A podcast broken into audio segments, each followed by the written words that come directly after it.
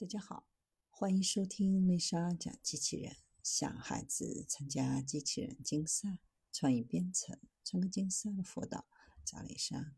今天给大家分享的是利用 AI 控制电影成本。迪士尼集团成立一个特别工作组，致力于研究人工智能以及如何将其应用到整个集团。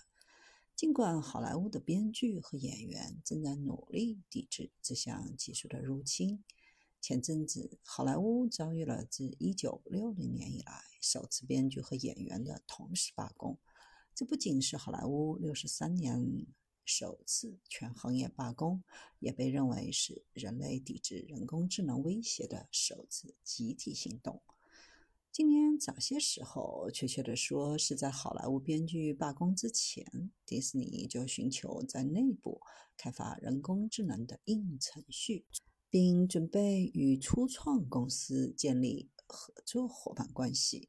迪士尼目前有十一个职位空缺，都是寻找拥有人工智能或机器学习专业知识的候选人。这些职位几乎涉及了迪士尼的每一个角落。从工作室到主题公园、工程集团和幻想工程，再到迪士尼品牌的广告。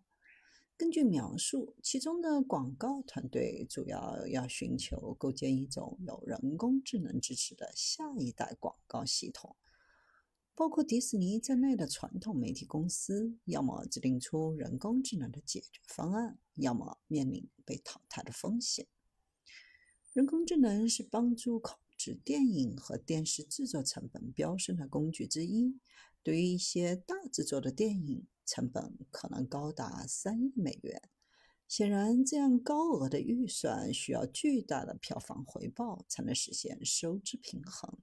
而利用人工智能技术后，随着时间的推移，成本能够得到相应的下降。